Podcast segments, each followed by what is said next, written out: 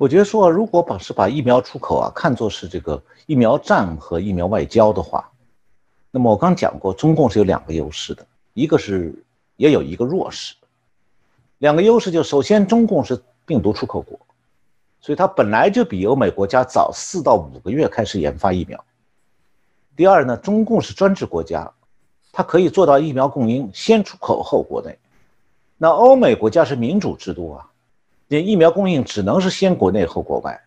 所以中共占先机，向国际社会推销了他的疫苗。但中共也有它的弱势，就它的疫苗不太灵啊，远远不如欧美的疫苗可靠。所以等到欧美国家的疫苗产能增加之后，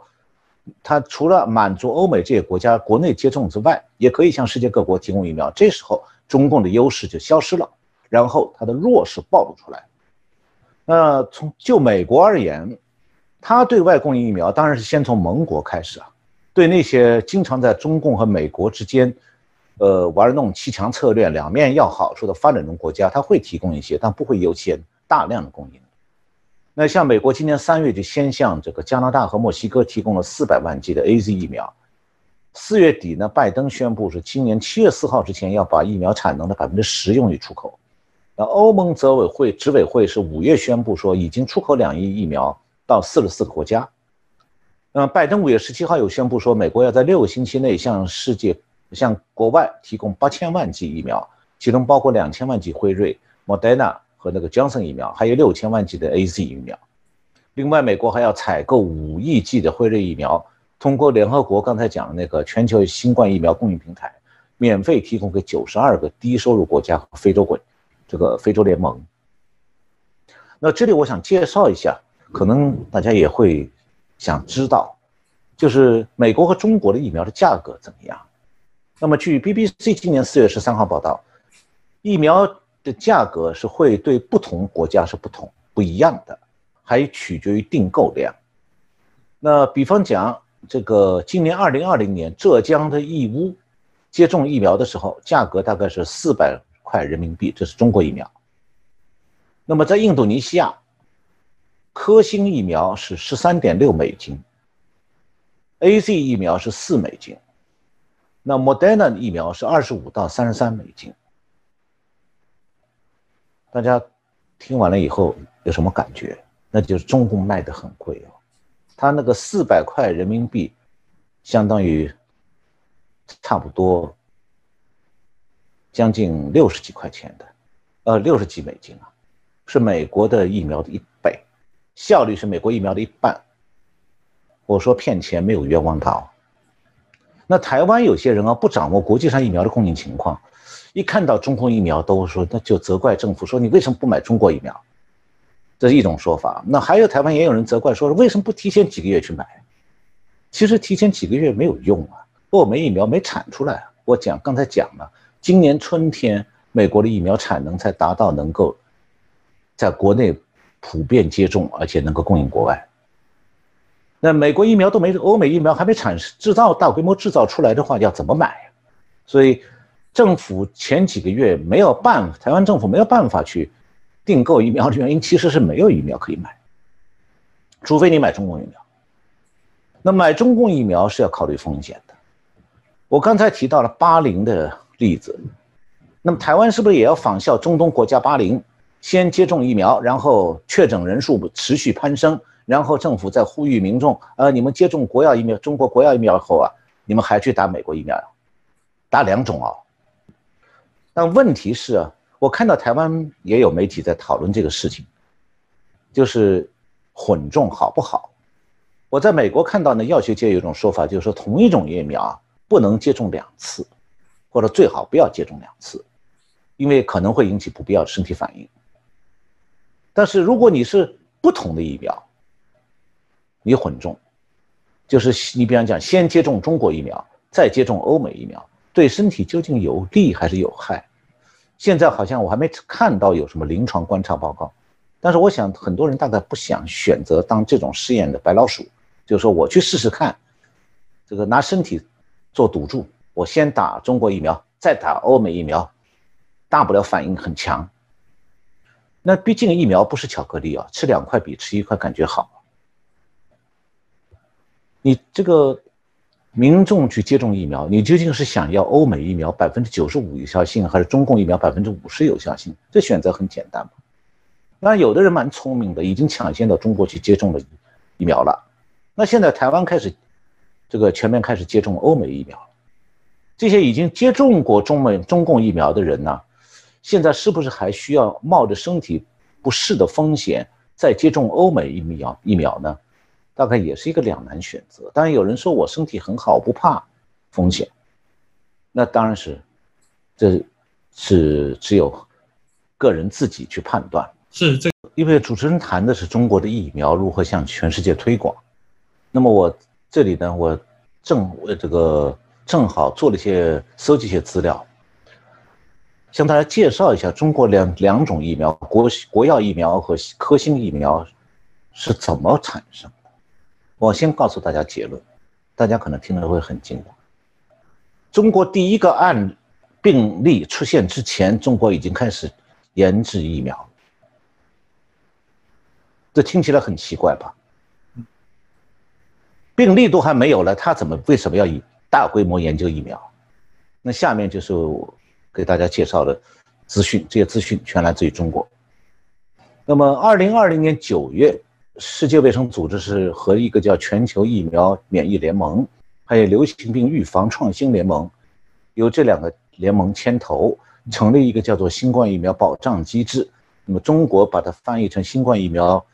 实施计划，那么中国是在去年十月八号加入新冠疫苗实施计划的，这个时候它已经完成了疫苗的，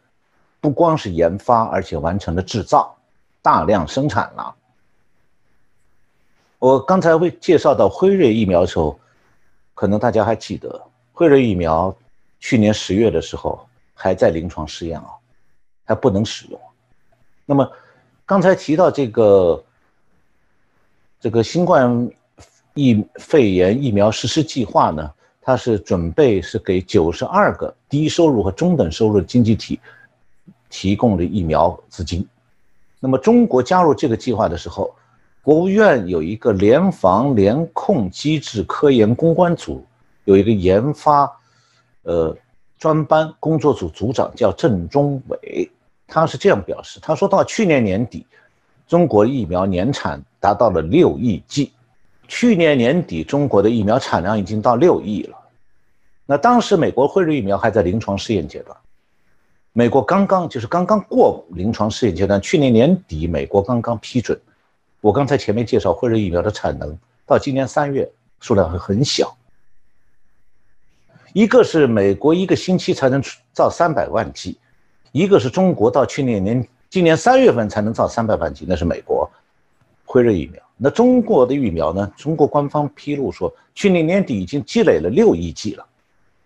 这就是为什么中国疫苗得以供应许多国家原因。但是啊，在这个原因的背后，有很多值得推敲的细节。我们来暂且假设，中国的疫苗生产、研发和临床试验的能力和进度已经达到美国水平了，和美国同等水平。那么这样的话，我们来看美国从疫苗开始研制到获得批准，美国是用了九个月，这辉瑞公司的情况。那么研发人员当初都都想不到九个月可以走到这么一步，认为已经难以相信，居然自己会这么拼命，做到九个月就让疫苗制造出来了。然后美国的疫苗产能要达到月产能一个亿的规模，又用了几个月。所以从去年三月开始研发到今年春天全面的为市场供应疫苗，合起来是一年时间。那么去年中共去年年底中共已经达到六亿疫苗的产能了，就是它已经积累了六亿六亿剂的疫苗。那等于说，如果按它的科技水平，就生物科技的水平，如果达到美国的水平，那么它也等于说它也花一年时间。它去年底。就可以达到六亿剂产量，那么大产量产能已经积累出来了，那它至少得一年前，就是二零一九年底，或者是中共正式承认疫情之前一个月，二零一九年十一月到十二月就已经在开始大规模研发疫苗。那么我查中国的资讯的时候，发现中共的官媒《北京日报》今年三月二十五号有篇报道，提到这样一件事，就是讲中共在二零二零年年初就已经确定了五种疫苗要开始部署大规模制造。那说明什么？在二零一九年四季度的时候，中国还中共还说他没有疫情的时候。他的疫苗初期研发已经完成了。那么，参与这些研发的人，据这篇报道介绍，就包括我以前在节目中提到过的中共军方那个生化武器首席专家陈威少将和他的团队。换句话讲，中共生化战的总指挥正在制造疫苗，开始研制的时间是在去年的九十月份或者十一月。那么今年十一月十六号，中共新华社还有一篇报道，提到说，他的国药疫苗从立项获批到研发建设、生产上市用了三百三十天，而且是在武汉和北京两个地方同步推进。那么这个三百三十天的说法呢，是以国表国药疫苗二零二零年十二月九号在阿联酋上市为终点的，往前推倒推三百三十天。大体上就是去年的一月九号。我刚才提到武汉封城是一月二十一号，这个国药疫苗居然在去年一月九号就已经完成初步研制。所以这个三百三十天的说法有一个漏洞，就是去年这个。中国的科兴疫苗开始临床试验的时间呢，比美国辉瑞疫苗开始研发还要早几个星期。辉瑞疫苗是去年三月二号开始研发的，科兴疫苗是去年呃，辉瑞疫苗是三月二十号开始决策我们要制造疫要研发疫苗。那么科兴疫苗是什么时候呢？去年三月二号，比美国辉瑞疫苗开始研发早两个星期，它已经开始临床试验了，就它早就造完了，研发完毕。所以也就是说，中共实际上是在去年十一月前后，最晚十一月，它已经开始启动疫苗的研发。那么国药的疫苗，就中国的国药疫苗，另外一种疫苗是四月十二号开始临床试验。接应该讲，这个中国这两种疫苗用于临床试验的疫苗，必须是先完成研发和试制。那么。疫苗的研发和试制时间，美国是至少花四个月。那么中共如果也只和和水平美国水平一样，也是四个月，而不是更长的时间，那么它开始研发疫苗时间就是武汉封城这一月二十二、一月二十一号，二零二零年一月二十一号这个之前差不多两个月，也就是二零一九年十一月。也就是说，中共宣称第一个病例发生于二零一九年十二月一号，但是此前一个月他已经知道。疫情会在全球扩散，所以已经开始大规模研发疫苗了。那么正因为如此，中共早就在研发和国内临床试验的同时，准备到国外去临床试验。以为什么呢？要为疫苗出口打开通路。所以，二零二零年六月二十三号，中共在国内还没有使用它的疫苗的时候，国药疫苗已经在阿联酋开始第三期国外临床试验。那么，二零二零年七月二十一号，科兴疫苗也已经在国外实行做第三期临床试验。呃，当时美国的疫苗还在初期研发当中。假如真像中共讲的，二零一九年中共只有武汉个别的不明病例，那他为什么会在病例爆发前就开始大规模研发这种疫苗？你肯定确定了是这个病毒是的分子链，然后你才能制造疫苗。也就是说，这个病毒中共早就有了。那么这个时间表我这样推算，这里还有一个问题，就是既然疫苗早在这个疫情大规模爆发前就开始研发了，那中共为什么不停飞国际航班，反而放任病毒通过国际旅客散播到全球去啊？所以这个时间表推算说明一个什么问题呢？就中共。是一面让疫情扩散全球，一面开始准备大规模出口从口罩、针筒、防御服到疫苗的相关物资，也就是说，先害人，再以救人的姿态发财，这是很显而易见的。那如果中共及时禁飞国际航班，那其他国家就不会有疫情了，那他体研发的疫苗也就泡汤了，没有用了。那只有病毒全球化了，中共才可能发疫情财。如果从这个角度去看的话，中共的做法，它不但是没有良善之心，而且充满了种种诡计。那么关于这一点呢，现在实际上全世界都没有注意到，美国基本上也没人想到这一点。我倒是可能第一个提出疑问的人。这是一个早晚要引起国际关注的事实，那就是从病毒的出现到疫情的全球化，再到发疫苗财，中共的所作所为不仅仅是一个病毒泄露问题那么简单了，有太多的可疑之处值得分析。那还有一件奇怪的事情，就中国国内大规模疫苗接种的情形。那么据新华社报道，今年一月十三号，中国全国疫苗接种人数只有一千万剂。那当时它的疫苗产能是六亿，那么多疫苗不在国内接种，留在那干什么？据中国国家卫生健康委员会公布的资讯呢，它大规模接种是今年三月份开始的，也就是说，它的疫苗产能达到六亿剂之后几个月了，它才开始在国内全面接种。那么今年三月二十三号，全中国接种是八千万剂，占它产能的八分之一。到四月底达到两亿五千万剂接种，六月二十一号达到十亿剂接种，也就是说，中国的疫苗达到产能之后啊，不是先开始国内接种，而是先对外出口骗钱。这里面呢，当然它出口的疫苗当中有一部分是援助，但有相当部分是卖疫苗赚钱的。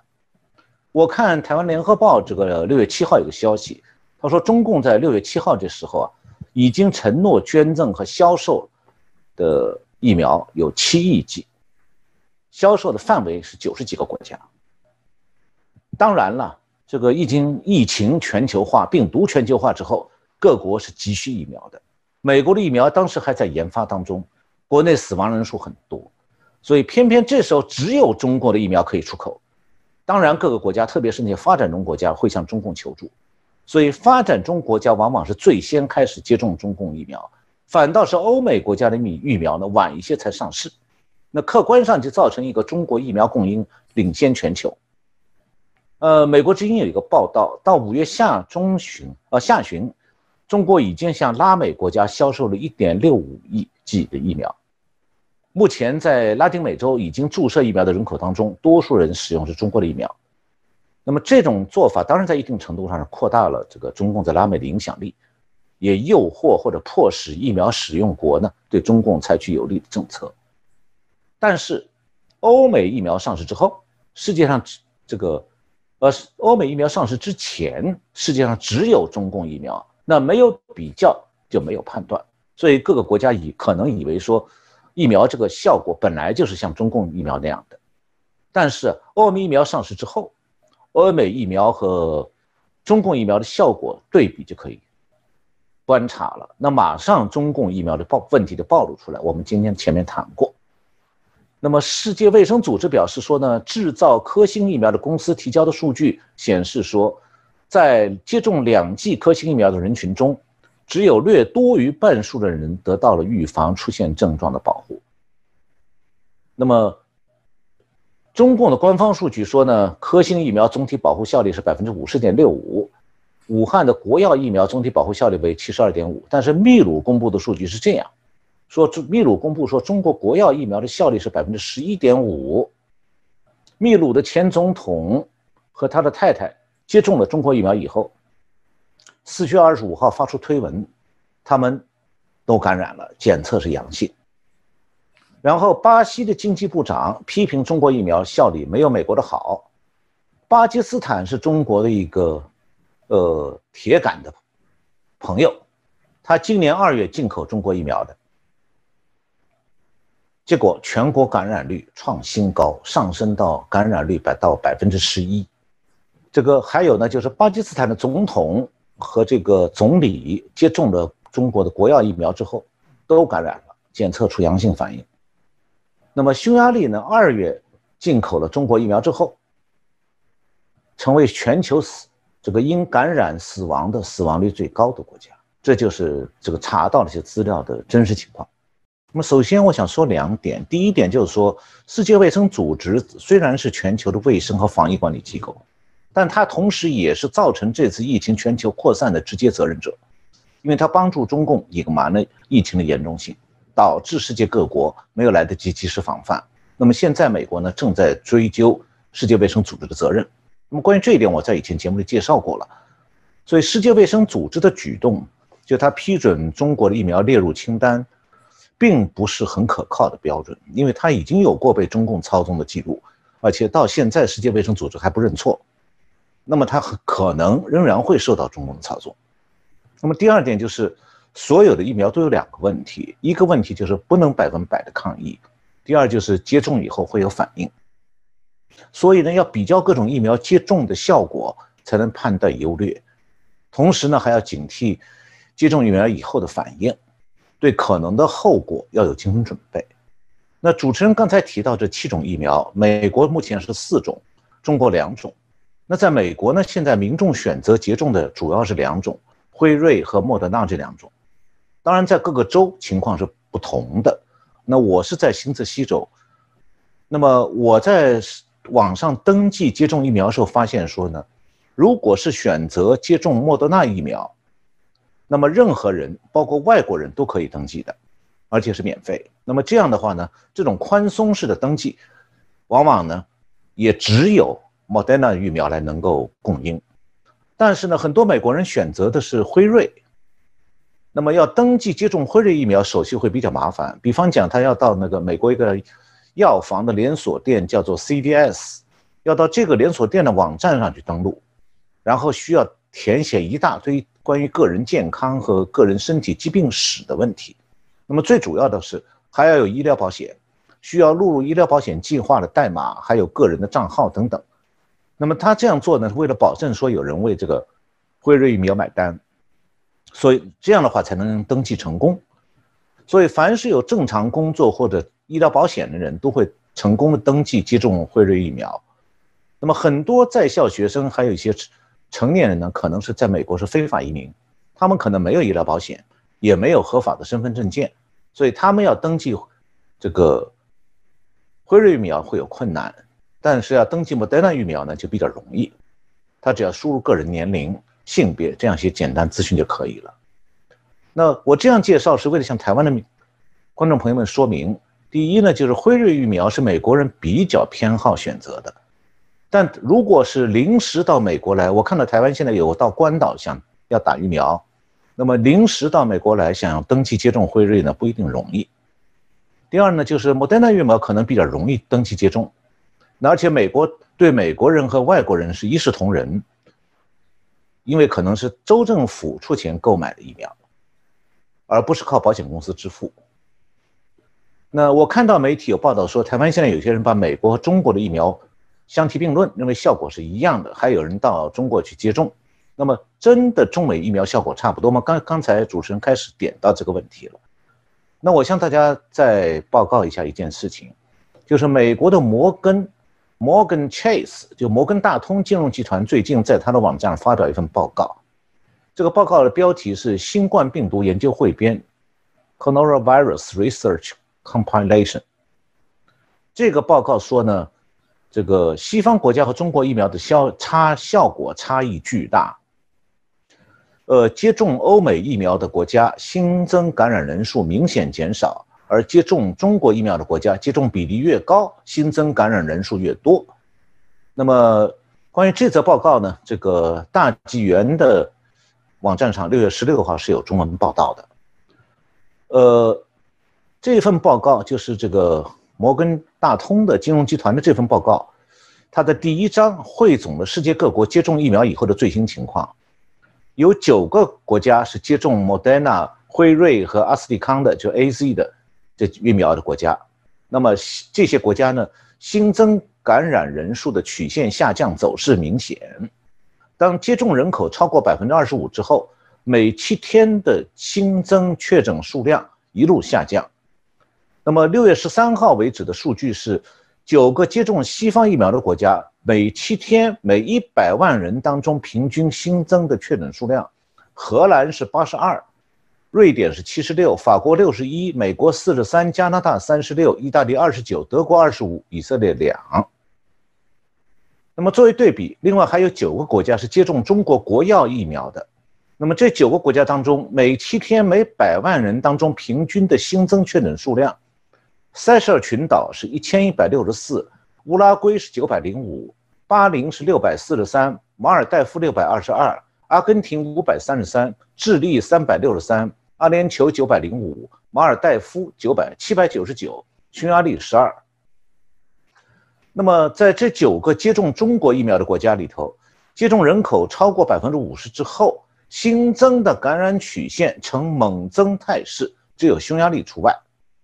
那么各国接种之后的感染人数明显上升，接种比例越高，发病数量越高。其中呢，塞舌尔、马尔代夫和巴林最严重。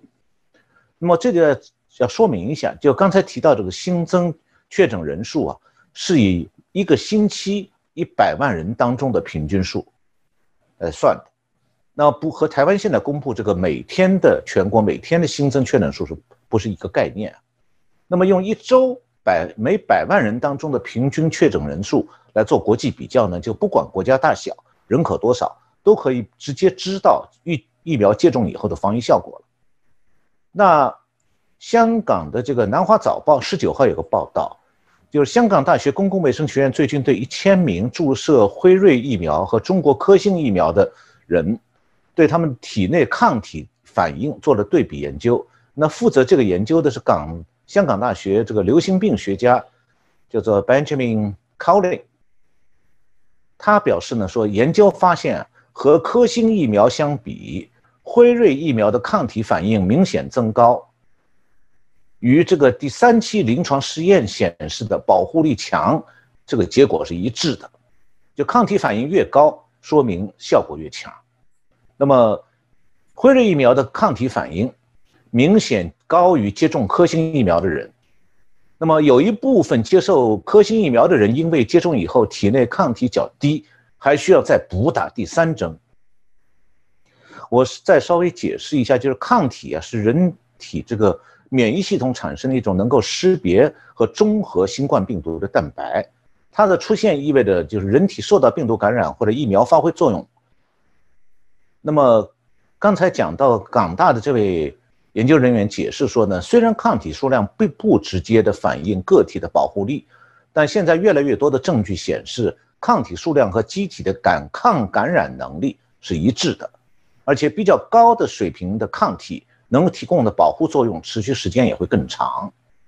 那香港现在是已经接种了一百七十万剂的辉瑞疫苗，一百三十万剂的中国科兴疫苗。那辉瑞疫苗是由德国的这个 BioTech 和美国的辉瑞制药公司呢合作开发生产的，其中第三期临床测试有效率是达到百分之九十五。那台湾现在正在使用的这个美国的 Moderna 疫苗的临床试验结果显示呢，有效率也是百分之九十五。那么中国的科兴疫苗，它自己说它保护率是百分之五十点七，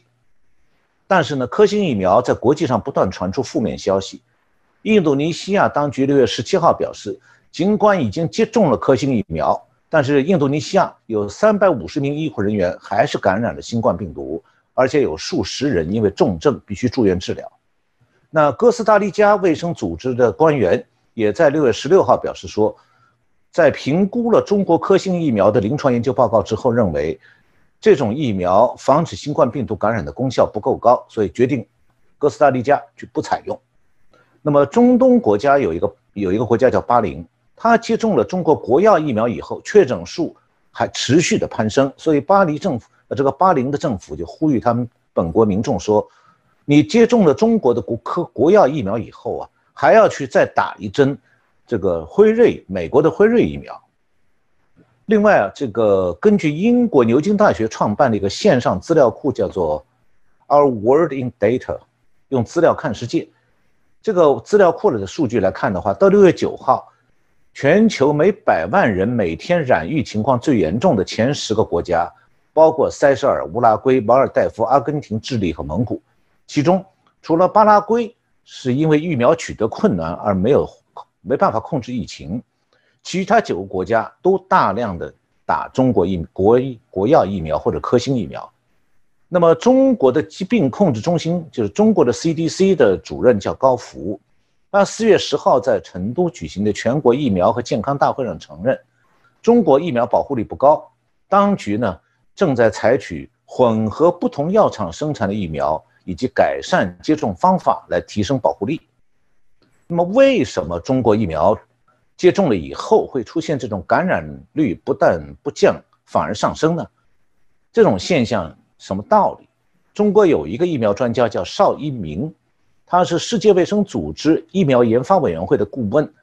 也是中国的疾病控制中心的研究员。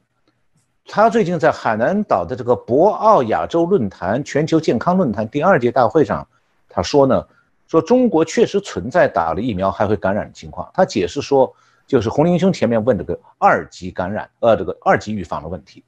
他是这么解释的。他说：“中国产的疫苗原本的定位就是用来预防发病的，而不是预防感染的。那么他是这样解释的：他说，疫苗的保护作用可以分成三级，第一级是防感染，就是保护接种者不感染，这样的话你就不会就谈不上发病，因为你不会感染。那么这是最理想的情况。那么第二级是防恶化，就是说你万一感染了。”那么，就让轻症的患者不至于转为重症或者死亡。那么第三级叫做防传播，就是说尽可能降低感染病毒的人体内的病毒量，让它难以传给别人。那邵一鸣强调说，中国疫苗的定这个定位啊，本来就是二级预防，就是它是防重症的、防恶化的。那么，所以。它是针对，不是针对你有没有感染，而是针对你已经感染了，目前症状还不严重，让你不要这个恶化，所以它是不防止感染的。那根据他的说法，那么有些人尽管打过中国疫苗，他照样会感染，因为中国这个疫苗不防不不能阻止你被感染。换句话讲，你打和不打都会被感染，只是说。打中国疫苗以后，你可能不至于这个感染了，然后情况变得恶化。那么，这位中中国这个疫苗专家邵一鸣，他讲话呢比较通俗，但他没有讲清道理。那 BBC 今年三月份有个报道，这个莱斯特大学有一个病理病毒学家叫做 Julian 唐，他是认为说。这个病毒进入人体并遇到少量抗体的时候，它可以复制出对这些抗体有抵抗力的变种。这样的话，已经接种过疫苗但被病毒感染的人，仍然可以将这些病变异的病毒传染给其他人。那么，据新唐人亚太台六月八号在台北的报道，呃，据中共官方数据，中国的科兴疫苗总体保护效力为百分之五十，那么国药疫苗总体保护效力是百分之七十二点五。呃，和国外的这个就是欧美国家的疫苗的效力有很大的差距，因为中共呢采用的是叫做灭活病毒疫苗。那么我看到这个欧洲有一位病毒学专家叫董宇红，是位华人，他是这样解释什么叫做灭活疫苗。灭活疫苗就是通过物理或者化学的方法把病毒的活性抑制住，就是用死病毒制成疫苗。那么死病毒种进人体以后呢，会刺激人的免疫系统，但是它的免疫性能比活病毒要弱得多。那么这种灭活疫苗是实际上是不太适合对付中共病中国这种病毒，这是一种超级的毒性很大、很难对付、本身非常复杂的病毒。呃，我刚才讲这个话讲的比较快啊，也就是说。中国研发的两种疫苗都是所谓的灭活疫苗，就是把病毒这个弄弄弄死或者弄成弄残，然后呢把它做疫苗打到人体里。它的这种效力比这个欧美的疫苗的效力那是本来就差很多的。另外呢，就是中国疫苗的临床试验也有点令人质疑。那么中国两款疫苗是全世界最早完成三期临床试验的，但是。国药疫苗的三期临床报告是一直到五月二十六号，它已经卖了几个月了，才在美国医学会刊的这个医学会期刊上面发表。结果一发表就引起国际上质疑了，因为其他国家的疫苗受试者就这个观察疫苗接种效果这些实验者呢，要包括相当比例的老年人，目的就是要去观察疫苗对特别需要保护的老年人到底有多大的保护力。但是中共的国药疫苗的受试者平均年龄只有三十六岁。那么刚才提到那位欧洲的病毒学专家董宇红，他讲，他说国药疫苗的临床实验数据啊，是去年底在中东一些国家搜集的，其中六十五岁以上这个龄年龄组的参加这个观察的人不到百分之二。那如果没有做到足够量的老人，也没有做到足够量的女性人群，所以他这个受试者当中啊，都是年轻人，当他这个重症感染率只有两例。因此呢，这种疫苗的临床试验缺乏足够的数据来证明这个疫苗对重症感染有保护力。那么刚才讲提到欧洲那个病毒学专家董宇红的看法，实际上是在驳斥中共那个疫苗专家邵一鸣的说法。因为邵一鸣介绍说，中国疫苗可以让轻症患者不转为重症或者死亡，但是呢，他的临床试验证据里既没有足够的重症患者成功治愈的病例。也不包括相当比例已经感染的老年人，所以呢，邵一鸣为中国疫苗所做的辩解其实没有可信任的临床试验证据，只能算是他自己的猜测。那么现在在中国病毒病病毒这个变种不断出现，新的感染案例不断发生，这个大家可能看台湾媒体已经看到，就目前台湾，呃，中国大陆广州又发生较大规模疫情，很多个区已经被封锁。而且在体育馆内正在建这个方舱设施，那么深圳也出现了感染病例的情况，那么中共对这些案例一如既往是既封锁这个疫情真相，也压低确诊感染的人数，所以究竟中国大陆现在疫情复发的真实情况是什么，没有办法了解。但有一点是可以肯定的，那就是只会比中共承认的要严重。那么前面我也提到说这个。所有疫疫苗啊，接种以后都可能有反应。那美国的疫苗进入体内以后呢，会激发免疫反应，出现发烧、头痛、乏力等等症状，而且往往女性比男性更强，反应更强烈。这个这代表的是身体当中免疫系统啊被激活了。那么，欧洲的病毒学专家董宇红认为说，疫苗它产生的免疫效应啊，导致全身副作用。虽然我们大家不喜欢的副作用，但是它是疫苗能不能起作用的一个征兆。他这个话还有一层意思，就是说，如果一种疫苗接种以后啊，多数人当中出现反应的人很少，那说明这种疫苗的抗疫功能不强。那么从国外疫苗临床的报告来看的话，对接种中国国药疫苗的人群进行观察的数据显示呢，正好就是反应出现反应的人很少。那当然了，对本来患有慢性病的高龄老人来讲，美国疫苗的副作用也是可能引发诱发其他病情恶化的。我下面介绍一种一组美国的数据，美国的疾病预防控制中心，就是美国的 CDC，五月二十五号发布的报告讲，到今年四月底，大概是有一亿美国人接种了疫苗，但是美国的 CDC 收到了四十六个州的一万零两百六十二例。接种了疫苗以后仍然染疫的报告，那么也就是说，大概接种了美国这个百分之五九十五有效率的疫苗之后，每万名接种疫苗的人里面仍然会有一个人感染。那这个万分之一的接种后仍然感染的人当这个一共是一一万零二百六十二人，这是到今年四月底的数据。那么这一万零二百六十二人当中，需要住院的是九百九十五例。占这个一万零二百六十二人的百分之十，那么死亡的是一百六十例，占一万零二百六十二人的百分之一点六。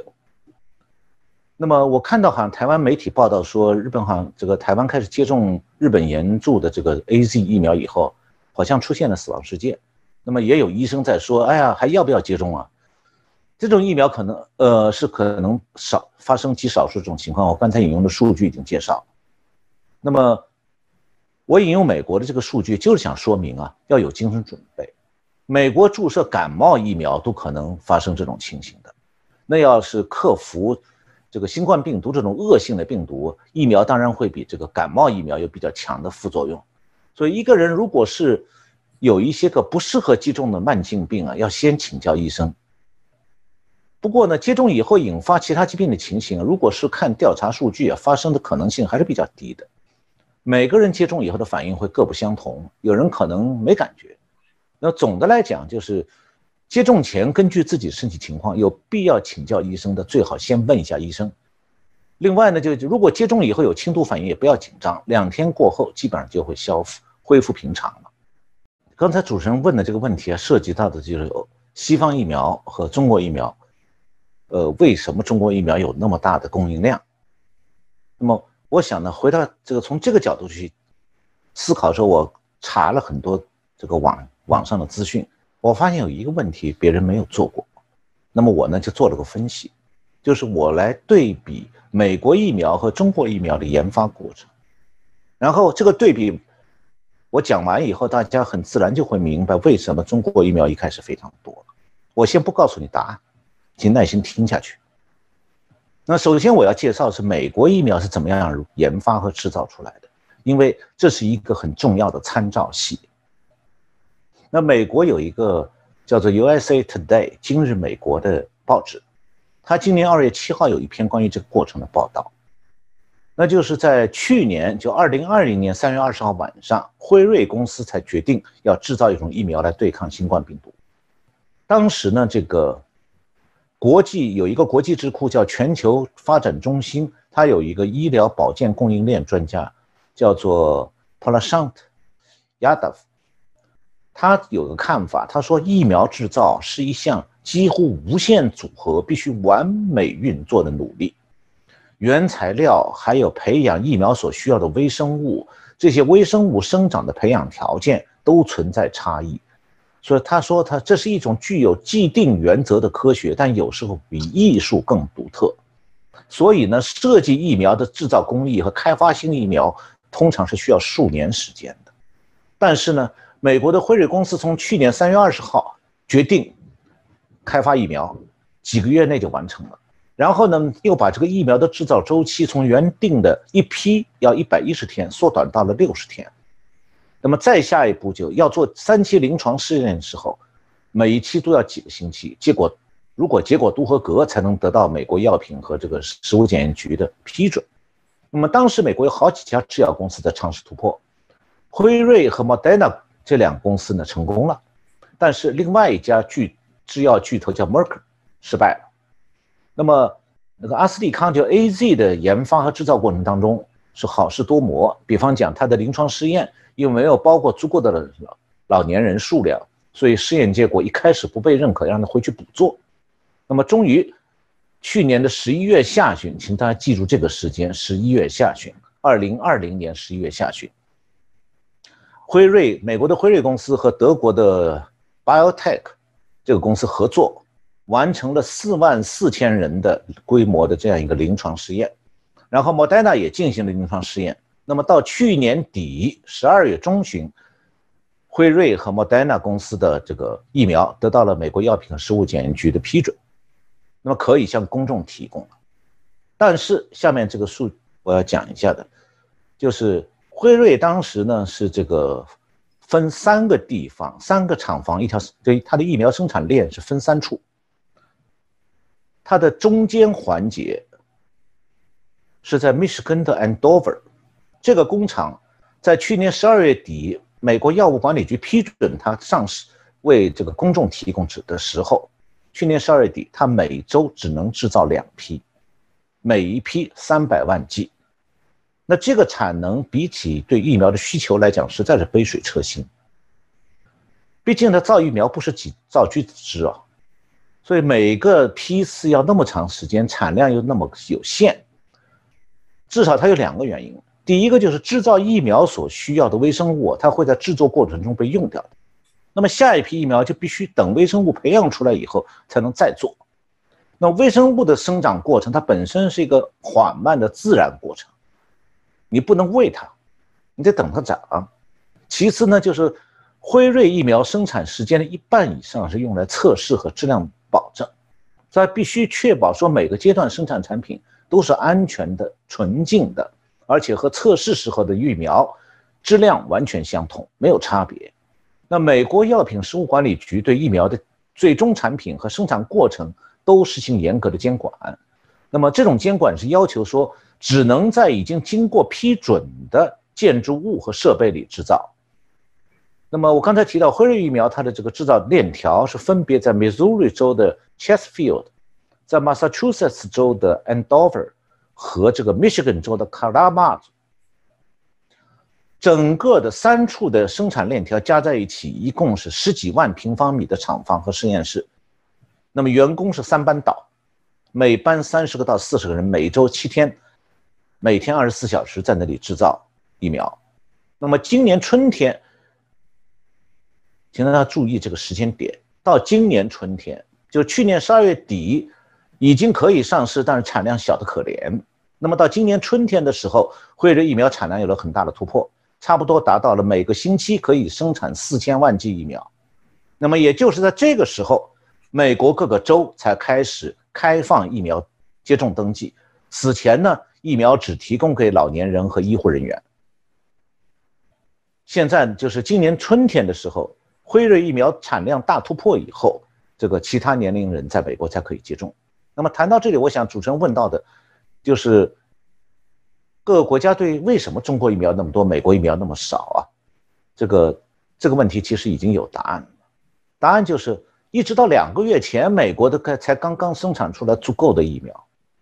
那可以讲，美国向开始向各国赠送疫苗的时间，几乎和美国民众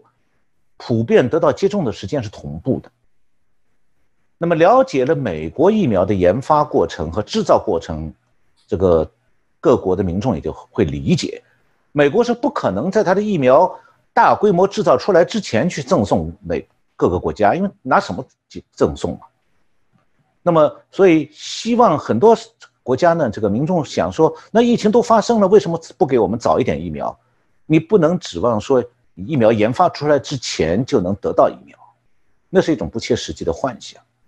所以刚才主持人提到骂。骂执政党，有时候执政党很冤枉的，那疫苗根本就没还没出来，就是没有足够的产量。那么疫苗是不是被这个欧美还有中国垄断的？那答案是说，美国的疫苗去年被药品美国的药品食物检验管理局批准的时候，它相关的专利就已经公开了。那么去年十二月底，在美国有个社交媒体叫 Reddit。上面就有一个软件工程师用这个反向工程的手法编程分析出来了辉瑞疫苗的分子链，这个很多人都看到了。也就是说，疫苗的分子链都已经公开了。那么从生物医学的角度来讲的话，疫苗是没有级别的，能够制造疫苗的国家都可以制造。这句话我再说一遍：能够制造疫苗的国家，不是每个国家都能制造的，不是因为疫苗保密。而是说，你制造的过程需要很复杂。刚才我举美国辉瑞的例子，就说明这这一点。那你既需要专业人员，也需要专用设备，更需要大量投资。再加上每个国家为了安全起见，你在自己国家仿制这些疫苗也是需要做临床实验。像台湾现在正在做，这是需要相当长时间的。临床试验是急不得的。当然了。这个具备制造疫苗能力的国家，毕竟在世界上是有限的，落后国家是没有能力制造疫苗。那么中国疫苗为什么比美国捷足先登？给大家一个印象，说哇，这个中国疫苗要占一半。道理很简单，人家本来就有疫苗研发的基础嘛，那毕竟的病毒就是他的，是从中国出来跑遍全世界的。而且呢，这个病毒还有明人造明显的人造痕迹。我刚才讲这两句话，可能有些人觉得有争议啊，我想再说明一下。那么，所谓病毒从中国跑出来传遍全球，美国最近找到了新证据。六月十五号，美国国立卫生研究院在《临床传染病》这个杂志上发表的论文，这个论文表示说，还在武汉封城这个之前，就武汉病毒封城是二零二零年一月二十一号。那么早在这个之前，二零一九年十二月下旬，从中国飞来的病毒携带者，就是二比武汉封城早一个多月，早一个月，从中国飞到美国的病毒携带者，已经在美国开始传染美国各各州的民众。导致美国的 Illinois、Massachusetts、Mississippi、Pennsylvania 和 Wisconsin 这几个州出现了被感染者。但当时中国还不承认病毒会通过人人传人传播，所以美国也不知道被感染者得到的究竟是什么病。那么这篇论文的引言中是这样写的：说美国已知的首批十二例新冠病毒确诊者中，最早确认的新冠病毒症状出现在二零二零年一月十四号，就是说，这些人十二月二零一九年十二月就已经到美国开始传播。但是美国确诊是到二零二零年一月二十四号，那么所有这十二个例子、十二个病例都到中国大陆旅行过，或者是和旅行者到中国来的旅行者密切接触。那美国呢？国内对新冠状病毒的检测是二零二零年一月中旬才开始的。这个记录显示什么呢？就他发现了美国最早的新冠病毒感染的来源。那么。美国国立卫生研研究院的这个研究涉及的是二零二零年，就是刚才这个结论呢，是来自于美国国家卫生研究院的。他的研究涉及的是二零二零年一月二号到三月十八号这个期间，美国五十个州两万四千人的血清样本，得出的结论就是刚才这个结论：十二个主早期的最早的，二零一九年十二月就已经在美国传播病毒的。这些人全部来自中国。那么刚才我还讲到一点，说病毒有明显的人造痕迹。这个说法是怎么来的？是美国的临床生物制药公司，叫做这个 Atosa，呃，Therapeutics。这个公司有一个创办人叫做 Steven Quay，他和另外一位作者就是美国的 Lawrence Berkeley National Laboratory 的。首席科学家叫做 Richard Miller，他们在六月六号给《华尔街日报》这个写了一封读者来信。他们在读者来信里表示说，有确切的证据显示，新冠病毒是人造怪物，在实验室中进行优化，提升了感染力之后再外泄，导致全球爆发疫情。所以现在美国是正在追究武汉这个病毒研究所的。问责任。那么关于这一点呢，以前我们在节目里介绍过，我就不讲了。那么尽管中国开始研发疫苗比美国早，那么对外提供疫苗的时间也比美国早得多，但是中国疫苗的毛病还是很明显的。我刚才已经提到过，